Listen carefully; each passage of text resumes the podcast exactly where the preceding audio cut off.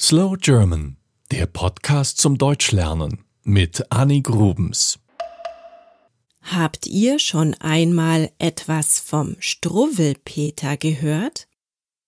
Dieses Buch gehört zu den erfolgreichsten deutschen Kinderbüchern und wurde in viele Sprachen übersetzt. Mark Twain hat das Buch beispielsweise ins Englische übersetzt. Der Struwwelpeter ist die Titelfigur des 1845 veröffentlichten Buches von Heinrich Hoffmann. Er war Arzt, Psychiater und Zeichner. Das Bilderbuch Der Struwwelpeter enthält Geschichten über unvorsichtige oder ungehorsame Kinder, die durch ihren Leichtsinn Schaden erleiden. Wie kam nun Heinrich Hoffmann auf die Idee, dieses Buch zu schreiben? Im Dezember 1844 war sein Sohn Karl drei Jahre alt. Sein Vater wollte ihm ein Bilderbuch zu Weihnachten schenken, fand aber keines, das ihm gefiel. Er kaufte sich kurzerhand ein Schreibheft und beschloss, selber ein Kinderbuch zu basteln.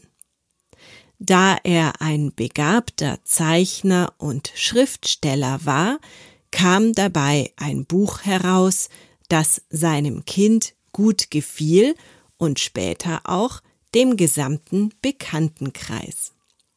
Hoffmann wurde von vielen dazu aufgefordert, das Buch drucken zu lassen und zu veröffentlichen. Und genau das tat er. Bei der Veröffentlichung hieß das Buch noch lustige Geschichten und drollige Bilder für Kinder von drei bis sechs Jahren und der Autor verwendete das Pseudonym Reimerich Kinderlieb.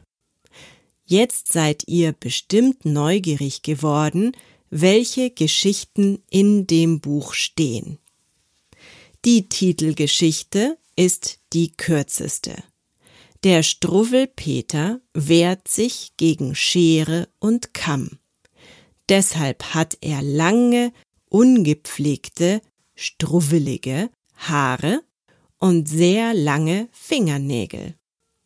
Er ist eine sehr ungepflegte, garstige Erscheinung, mit der niemand etwas zu tun haben will. Es gibt auch die Geschichte des Tierquälers Friedrich.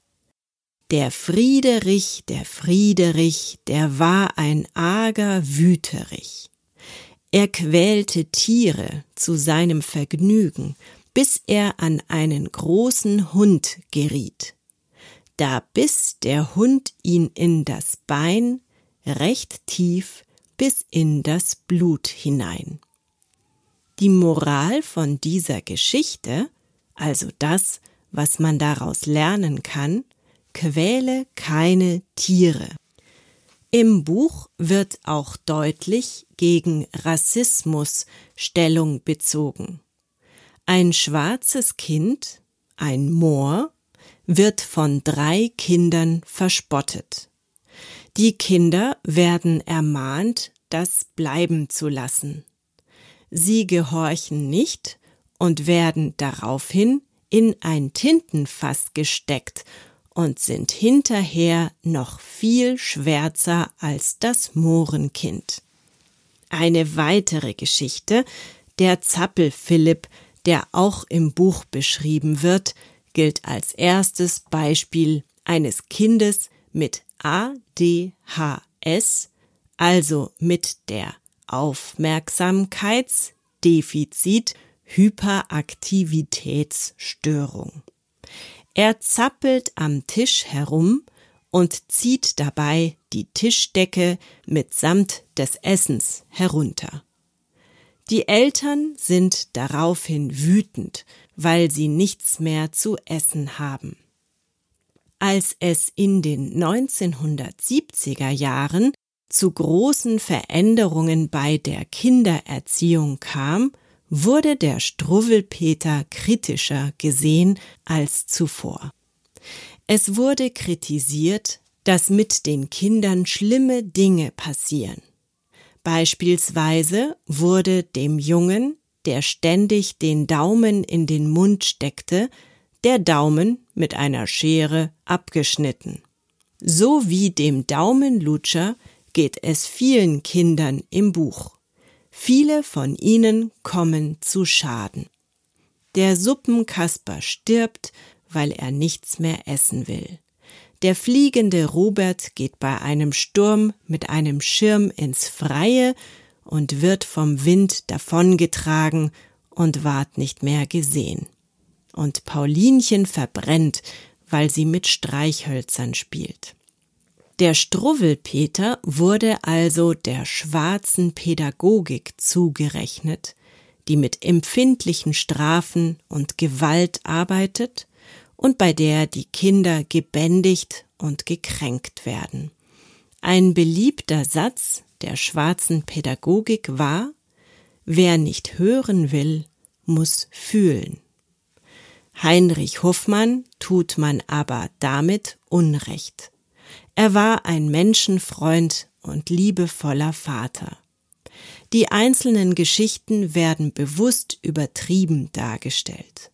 Vergleichbar sind sie eher mit den klassischen Märchen, die man sich heute noch erzählt.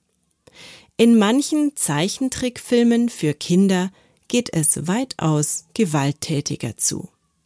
Was meint ihr zum Struwwelpeter? Sollte man ihn Kindern auch heute noch vorlesen oder lieber nicht? Falls ihr das ganze Buch kostenlos lesen möchtet, stelle ich euch einen Link zum PDF auf slowgerman.com. Das war Slow German, der Podcast zum Deutschlernen mit Annie Grubens. Mehr gibt es auf www.slowgerman.com.